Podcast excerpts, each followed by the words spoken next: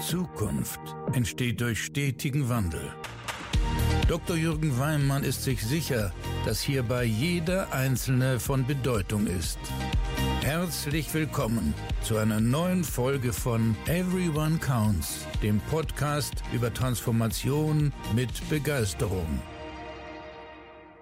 Ja, einen wunderschönen guten Morgen. Es ist wieder Montag, eine neue Woche beginnt und ich freue mich, dass wir sie gemeinsam beginnen und du hier bei meinem Podcast vorbeischaust. Ich ähm, möchte mich mit dieser Folge an dich wenden und zwar jetzt beginnt so langsam, wir haben jetzt gerade, während ich diese Folge aufnehme, Ende September und somit beginnt bei vielen Unternehmen, vielen Sparkassen und Banken die Zeit der Strategieklausur. Und ähm, ich möchte in dieser Folge mal aus dem Nähkästchen plaudern und ähm, von Strategieklausuren, die ich erlebt habe und äh, was unterscheiden die, die wirklich, wenn ich an Zukunftsfähigkeit denke und nach vorne blicke, von den Strategieklausuren, die eher unproduktiv sind und einfach Zeit vergeht, aber nicht wirklich was passiert. Viel Spaß dabei!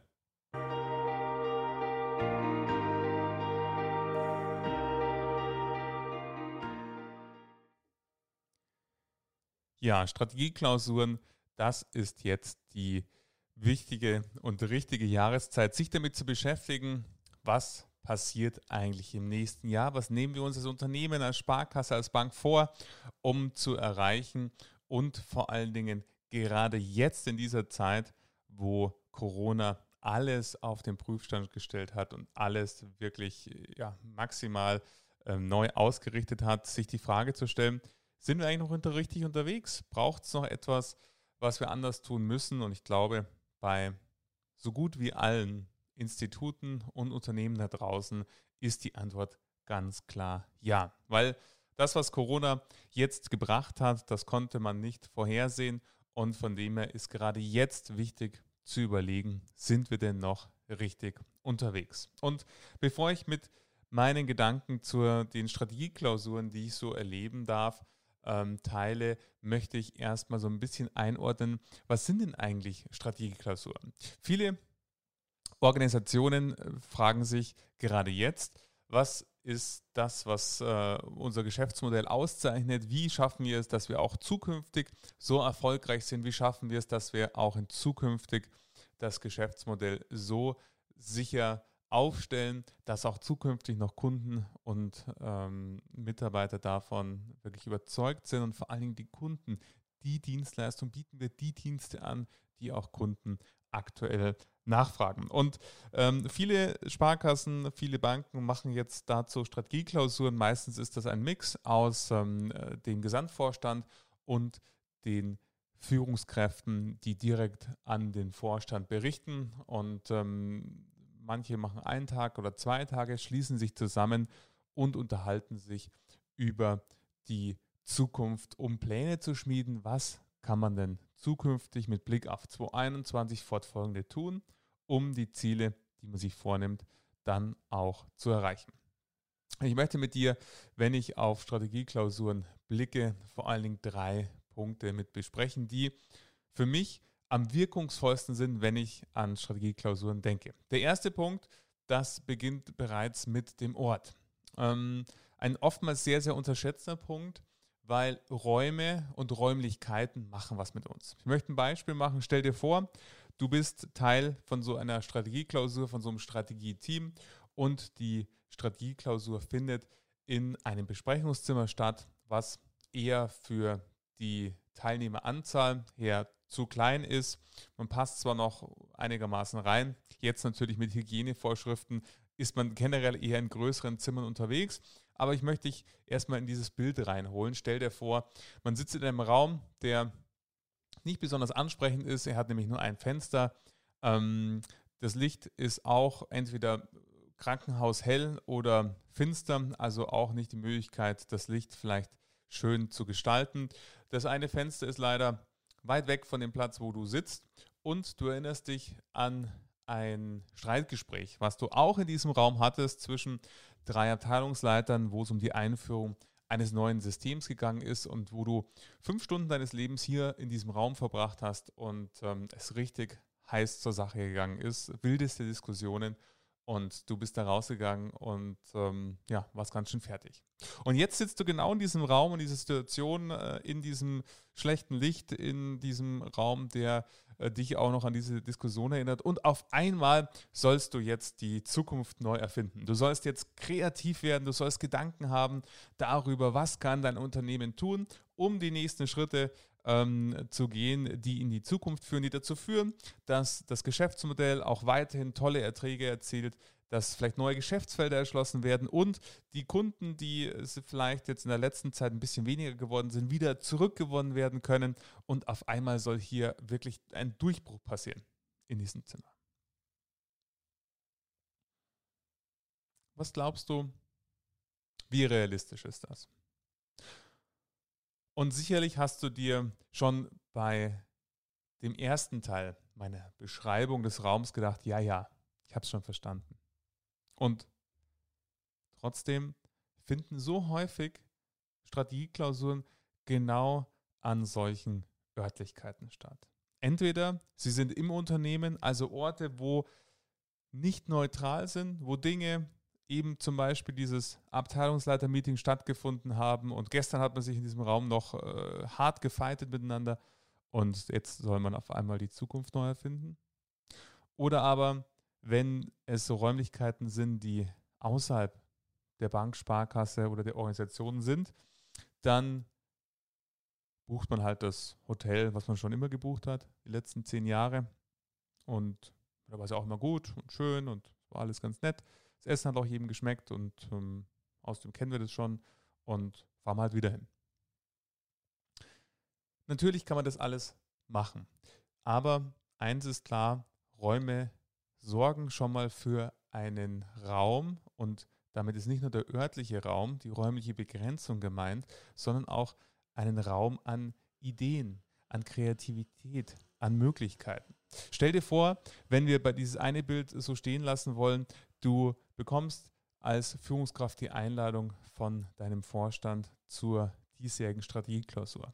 Und diese Einladung bekommst du nicht nur, so wie du es gewohnt warst, als Outlook-Einladung, in dem das Vorzimmer einen Termin einstellt, sondern du bekommst auch gleichzeitig zu der Klausur ein kleines Paket an deinen Arbeitsplatz oder nach Hause gesandt, wo eine Karte drin ist, von deinem Vorstand unterschrieben, äh, mit der herzlichen Einladung für diese Strategieklausur. Dann hast du vielleicht noch ein kleines Package dabei mit Traubenzucker für gute Ideen und hast gleichzeitig noch eine Karte mit drei Punkten drauf, die als Bitte für die Vorbereitung und Einstimmung zur Klausur durch dich vorzubereiten sind. Glaubst du nicht auch, dass im Gegensatz zum ersten Beispiel du allein schon nur mit diesem einen Impuls anders in diese Klausur gehen würdest? Dass du anders über diese Klausur denken würdest?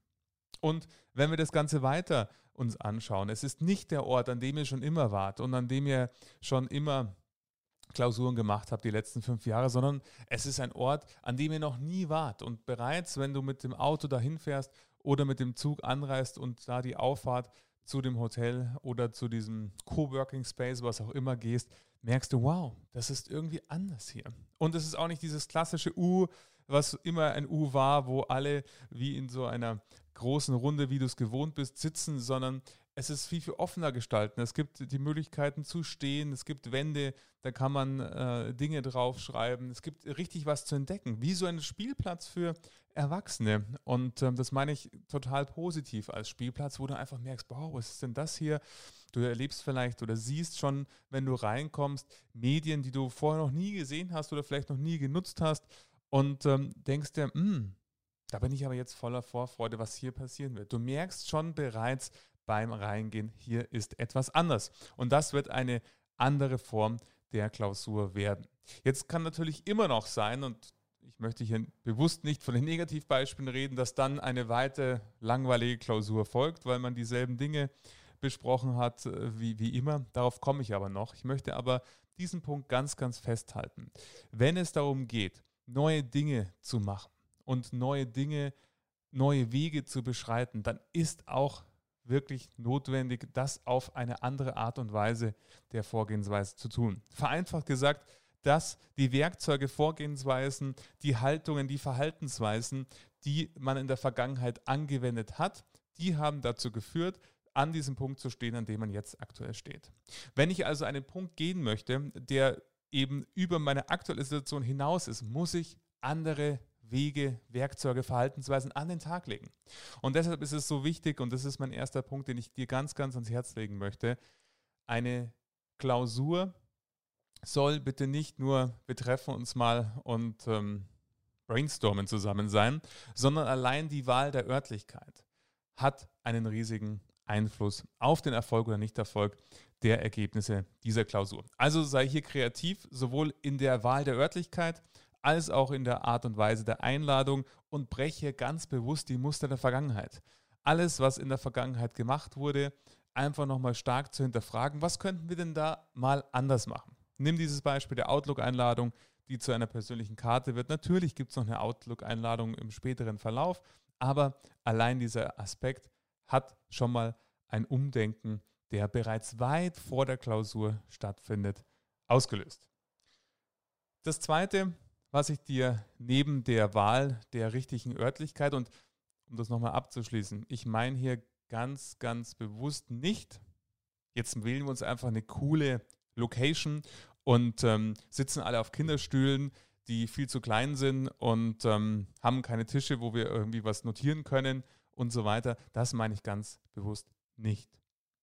Es muss zum Rahmen passen, aber bitte nicht so wie die letzten Jahre. Das ist mir ganz wichtig an der Stelle, weil ich erlebe auch häufig hier am Markt, ähm, dass man dann versucht, so pseudo-coole neue Örtlichkeiten zu wählen und auf einmal ist sozusagen von ähm, drei Sterne Landhotel zu dem coolen Coworking Space, wo nur noch Kinderstühle rumstehen, einfach der Sprung viel zu groß, als dass dann dieser eigentlich positiv gemeinte Effekt des Neuen sich umdreht und dann eher Verwirrung herrscht und somit die Motivation sinkt und nicht steigt.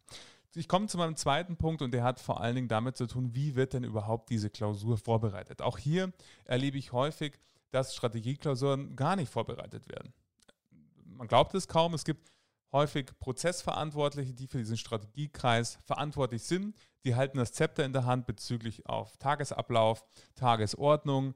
Ähm, die fragen vielleicht im Vorfeld nochmal Zulieferungen aus der Unternehmenssteuerung zu den aktuellen Kennzahlen, vielleicht eine Potenzialschätzung aus dem Vertrieb bezogen auf das Kundengeschäft. Und dann wird daraus eine Agenda geformt und die Beteiligten, die jetzt nicht in der Unternehmenssteuerung oder nicht im Vertriebsmanagement oder im Vertrieb sitzen, in diesem Beispiel. Die kommen einfach zum Zeitpunkt des Termins der Strategieklausur mit einem weißen Blatt Papier oder einem Block oder einem iPad an und lassen sich einfach mal überraschen, was die letzten oder die nächsten zwei Tage oder den nächsten Tag über passieren wird. Ja, auch hier wieder, Vorbereitung ist wirklich der zentrale Aspekt. Das diese persönliche Begegnung, und wenn man sich diese Klausuren mal unter betriebswirtschaftlichen Aspekten anschaut, dann gibt es ja wenige Veranstaltungen, die teurer sind als die, weil ähm, je nach Größe des Unternehmens zwischen 7 bis 25 top bezahlte Menschen zusammen zwei Tage verbringen, die das ist ja das günstigste an der Veranstaltung, natürlich noch Kosten und Logis in der Location verursachen, aber das teuerste sind ja wirklich die Personalkosten, die hier dann gesammelt im Raum sitzen für zwei Tage, die das Unternehmen aufwenden muss. Und umso wichtiger ist es, dass diese zwei Tage dann auch wirklich einen großen Wurf haben. Das darf nicht zu einem gemeinsamen Beisammensein werden, wo man dann ähm, lose auseinandergeht nach zwei Tagen und man hat nichts oder nur sehr wenig für die Organisation getan. Und das setzt voraus, dass jeder der Beteiligten weiß, was wollen wir innerhalb dieser zwei Tage erreichen. Somit werbe ich sehr, sehr stark dafür, und das wäre mein zweiter Punkt, sorge bitte für eine detaillierte Vorbereitung. Und Vorbereitung heißt wirklich Vorbereitung, nicht ähm, die Möglichkeit, sich nicht vorzubereiten und trotzdem teilzunehmen. Hier zählt Konsequenz. Wer nicht vorbereitet ist, nimmt nicht teil. Keine Ausrede, kein ähm, Lamentieren, warum und wieso, weil irgendwie äh, keine Ahnung, was passiert ist. Ähm, es wird ausreichend vorher eine Aufgabe oder verschiedene Aufgaben gestellt. Ähm, ich würde hier empfehlen, dass die betreffenden Führungskräfte mal über ihren Bereich im Jahr 2025 nachdenken. Wie schaut dieser Bereich aus? Welche Aufgaben sind in diesem Bereich? Was ist das, was der Bereich für das Unternehmen ähm, zur Verfügung stellt? Was sind vielleicht sonstige Ideen, die noch über den Bereich hinausgehen, um einfach mal wirklich tief zu durchdenken und hier ganz bewusst ausformuliert, bitte keine ähm, zwei Stichpunkte, die man sich dann auf den Blog geschrieben hat und das als, als Vorbereitung verkauft, sondern wirklich mal sich hinzusetzen und zu sagen, ich stehe für den Bereich XY, nehme Unternehmenssteuerung und wenn ich an die Sparkasse, die Bank 2025 denke, was ist dann anders gegenüber heute? Was sind die Leistungen, die wir am Markt anbieten? Was sind das für KPIs, an denen ich ablese, dass wir erfolgreich sind? Wie entwickelt sich unser Kundengeschäft? Wie entwickeln sich unsere Kosten? Was tue ich dafür in meinem Bereich? Was sind die Notwendigkeiten, die wir brauchen auf Mitarbeiterseite und so weiter und so fort? Weil im Idealfall besteht die Strategieklausur vor allen Dingen daraus, dass eine gemeinsame Vorstellung von der Zukunft entsteht, von dem, wie soll das Unternehmen dastehen, nehmen wir das Jahr 2025 oder einen beliebig anderen Zeitraum.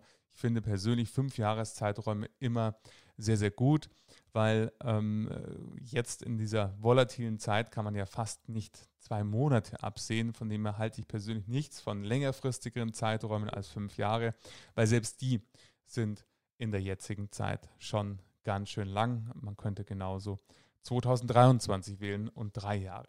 Aber im Kern ist das Ziel einer Strategieklausur, dass es ein gemeinschaftliches Verständnis über zum einen die Marktsituation, in der das Unternehmen lebt, gibt und zum anderen, was ist die Antwort des Unternehmens auf die sich durch den Markt stellenden Fragen. Und hier da komme ich gleich nochmal im dritten Punkt mit drauf, ganz bewusst in Form eines Zielbilds. Hier geht es noch nicht um die konkreten Mittel und Wege, wie machen wir das jetzt dann ganz konkret, dass wir da hinkommen, sondern erstmal um ein gemeinschaftliches Commitment, wie werden wir im Jahr 2023 oder 2025 als Unternehmen denn aussehen, darstellen? Was sagen unsere Kunden über uns? Was sagen die Mitarbeiter über uns? Was sagen die Führungskräfte, was sagen wir als Strategieteam über dieses Unternehmen und was wird dieses Unternehmen auszahlen? Also ganz bewusst dieses Wozu. Wozu machen wir das, was wir tun? Und das aus Blickwinkel. Und das ist das Wunderbare. Alle die, die den Podcast mit äh, Dr. Sprenger noch nicht gehört haben, hören Sie sich diesen an. Kann ich sehr, sehr empfehlen, dass du da mal reinhörst, weil er so wunderbar beschreibt, wie wichtig der Konflikt im Unternehmen aus unterschiedlichen Blickwinkeln ist. Und häufig sind Strategieklausuren darauf angelegt, dass es möglichst eine homogene Zeit wird, in der man mit, miteinander auf Überschriftenebene Kompromisse trifft und sich möglichst nicht ähm, in Diskussionen miteinander reibt. Aber dann kommt halt nur Mittelmäßigkeit raus. Das heißt, letzten Endes vor allen Dingen für die Vorbereitung sorgt dafür, dass sich jeder vorbereitet, dass niemand unvorbereitet teilnimmt, den würde ich konsequent von der Strategieklausur ausschließen und an einem gemeinsamen Zielbild der Zukunft gearbeitet wird. Und das ist die größte Herausforderung einer Klausur und das wäre gleichzeitig auch die Überleitung zu meinem dritten Punkt. Häufig sind Strategieklausuren viel, viel zu operativ. Man diskutiert zum Beispiel, wie viel Erlöse erwarten wir jetzt aus dem Girobereich, um jetzt ein Beispiel aus dem Bankenbereich zu nehmen. Oder man diskutiert darüber, wie hoch muss der Vertriebsbarwert sein, den ein Privatkundenberater in unserer Bank bringt. Das sind alles Fragen, die total nützlich sind und auch wichtig sind, diese zu klären auf dem Weg hin zur Strategie. Nur das ist absolutes Doing, das ist operative Umsetzung. Dafür braucht es nicht 15 top bezahlte Manager an einem Tisch, um das zu diskutieren. Das ist der Schritt nach der Strategieklausur. Und gerade wenn Strategieklausuren nicht extern begleitet werden, dann ist häufig so, dass es sehr, sehr schnell passiert, dass man sich in operativen Dingen einfach verheddert, dass dann operative Dinge diskutiert werden, ob jetzt die Kennzahl die richtige ist oder die andere oder ob jetzt irgendwie 55 Prozent richtig sind oder vielleicht nur 52 Prozent bei der Kundenzufriedenheit oder vielleicht nicht doch 90 Prozent. Und ich glaube, du weißt, was, was, was ich damit sagen will. Bitte haltet die richtige Flugebene. Und die Flugebene ist immer Zielbild. Das ist nicht Doing. Das ist nicht in dem Sinne, häufig erlebe ich, dass viele ganz stolz sind, wenn sie aus der Strategie rauskommen und haben dann 50-seitige PowerPoint oder Protokoll, wo genau steht, wer sich um was, wie, wo kümmert und äh, was, wie, wo, wann gemacht wird, welches IT-Konzept zu welchem Zeitpunkt, wie, wo eingesetzt wird. Das ist alles nützlich und gut, hat aber nichts mit Strategie zu tun. Strategie ist diffus. Strategie ist nicht konkret. Strategie ist immer in die Zukunft gerichtet. Und Strategie hat immer einen Interpretationsspielraum. Und so ist es so wichtig, dass dieser Interpretationsspielraum bezogen auf das Zielbild, das ist das Ziel einer Klausur, geschlossen wird, sodass alle Vorstände und Führungskräfte ein gemeinschaftliches Verständnis über die Zukunft bzw. über das Unternehmen in der Zukunft haben. Dafür gibt es die Strategieklausur, um da Einigkeit zu haben. Die einzelnen kleinen Antworten, man kann Leitplanken definieren, aber die ganz, ganz kleinen operativen Antworten, die folgen nach der Strategieklausur. Und deshalb ist es so wichtig, dass der externe Moderator oder der Verantwortliche für die Strategieklausur darauf achtet, dass man die richtige Flugebene für eine Strategieklausur hat und Strategie ist einfach diffus. Weil, nehmen wir das Beispiel, dass ähm, viele sagen, ja, Kundenzufriedenheit, Kundenbegeisterung oder Kundenzentrierung jetzt äh, neues ähm, Wort, was momentan sehr, sehr häufig verwendet wird, ist ganz wichtig. Aber die Antwort heute auf den Kunden von heute ist ja eine andere als die Antwort in eineinhalb Jahren. Der Markt dreht sich weiter, die Kunden verändern sich dadurch und somit müssen sich gedrungenerweise auch die Antworten auf diese Veränderungen verändern. Und deshalb ist das Konkrete. Und ich weiß, wie schwierig es ist, weil wir Menschen lieben konkrete Dinge, weil wir uns dann sicher fühlen. Aber gerade wenn wir über Strategie sprechen, dann ist Strategie immer diffus, weil sie nur ein Leitstern ist, der aus dem heraus mit dem Blickwinkel in die Zukunft man die Antworten und Fragen des Jetzt, was ist jetzt dafür zu tun, dass wir 2025 da ankommen, ähm, äh, darlegen kann. Und von dem her möchte ich den dritten Punkt schließen mit dieser eindringlichen Bitte. Versuchen Sie sich gegenseitig daran zu erinnern, wenn man in die operative Ebene abtaucht. Und das passiert häufig, das passiert jedem, das ist auch vollkommen normal, aber sie haben gleichzeitig 15 bis 20, 25 Menschen, die gegenseitig auf sich aufpassen können, wann immer sie abtauchen, vielleicht in der Diskussion, sich wieder zurückzuholen und zu committen darauf, dass es jetzt darum geht, ein gemeinschaftliches Zielbild zu erzeugen. Und eine letzte Komponente, die eine Kleinigkeit ist, natürlich Deswegen habe ich sie nicht als vierten Punkt aufgeführt, aber sie ist trotzdem wichtig. Natürlich hat auch eine Strategieklausur eine Komponente der menschlichen Begegnung, um auch eben sich gemeinsam anzunähern, gemeinsam was zu erleben, gemeinsam einen schönen Abend zu haben bei leckerem Essen und vielleicht noch an der Bar ähm, den einen oder anderen Drink. Natürlich gehört das auch dazu, um hier miteinander zusammenzuwachsen als Team, weil umso wichtiger die innere Stärke, wenn außen ganz, ganz viele Forderungen da sind, ähm, was sich in unserer Welt verändert. Umso wichtiger ist es, dass das innere Team des Unternehmens und das Unternehmen selbst, die Mitarbeiterschaft, da auch zusammenstehen. Von dem her hoffe ich sehr, dass äh, dir diese drei Punkte geholfen haben. Ich möchte sie nochmal kurz zusammenfassen. Such dir Räume, die für neue Ideen stehen, die für neue ähm, letzten Endes Gedanken stehen.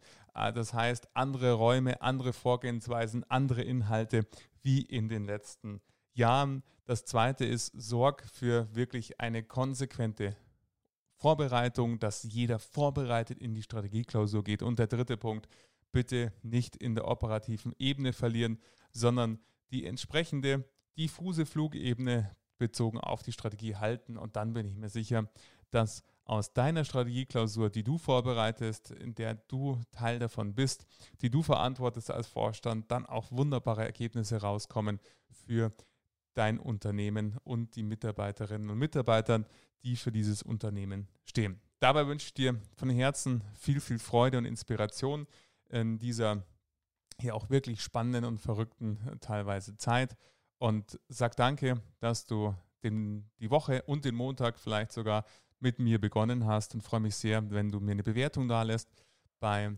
Apple Podcasts und äh, natürlich auch gerne Feedback mir zu dieser Folge gibst und vor allen Dingen, wenn du diesen Podcast abonnierst, weiterempfiehlst und wenn die Folge für jemand anders auch noch relevant ist, mich weiterempfiehlst und diesen Podcast abonnierst, sodass wir uns nächsten Montag wieder hören. Danke, dass du da warst und eine wundervolle Woche für dich.